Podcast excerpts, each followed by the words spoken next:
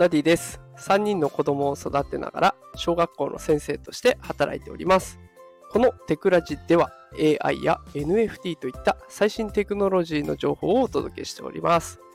さあ、今日のテーマはチャット GPT がさらにパワーアップ。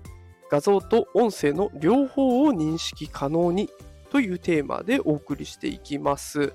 え昨日の朝ですね、えチャット GPT のアップデート情報が入ってきましたので、紹介していこうと思います。アップデートの内容がですね、タイトルの通りで、画像と音声を認識できるようになったということなんですね。で、あの、もしよければ元ネタになっているオープン AI というところのツイートを私、えー、貼ってあるリンクがありまして、えー、私のノートのリンクをね、この放送の概要欄に貼ってありますので、よかったらそちらから元ネタ見ていただければと思います。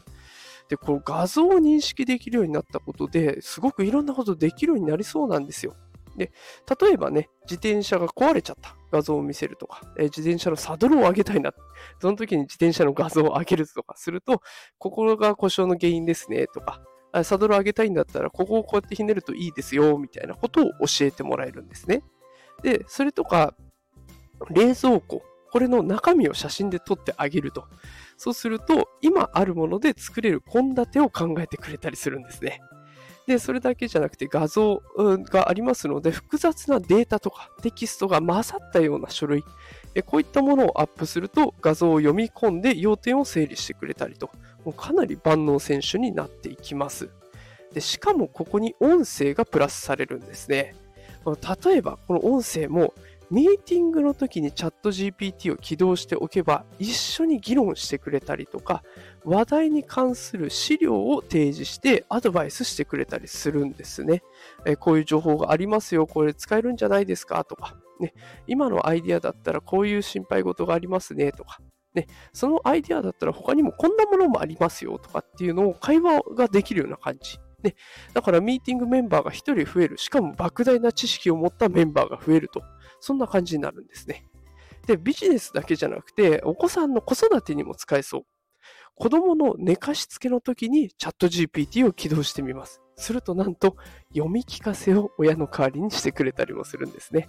あの、うちもね、YouTube を使って夜読み聞かせのね、お話流したりもするんですけれども、そうすると、やっぱりね、広告が入っちゃうんですよ。で、Spotify とかで試したこともあるんですけれども、Spotify だとね、ちょっと長めのお話があったりして、まあ、そこら辺のさじ加減、えー、長すぎず短すぎず、しかも広告が入らないってなると、このチャット GPT は使えるんじゃないかなと考えております。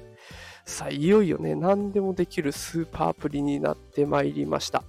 活用の幅、無限大に広がりそうです。で、こちらね、使用する方法なんですけれども、スマホのアプリから使うことになるそうです。iOS も Android も使用可能ということなので、スマホでえ普段楽しんでらっしゃる方は使いますよ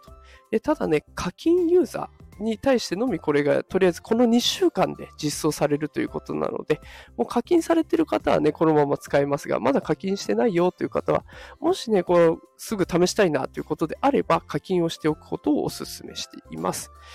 さあ、えー、私はね、あの、課金ユーザーになってますので、実装されたらすぐに触ってね、体験談をお届けしますので、もちろんね、その私の使った感想を待ってから、えー、実際課金してみるっていう方法もありですので、しばしお待ちいただければと思います。また情報を発信していきます。毎朝5時からやっておりますので、よければね、フォローして待っておいていただけると、あの、毎日の放送通知が届きますので、そこで新しいチャット GPT の機能体験談をお聞きいただければ幸いです。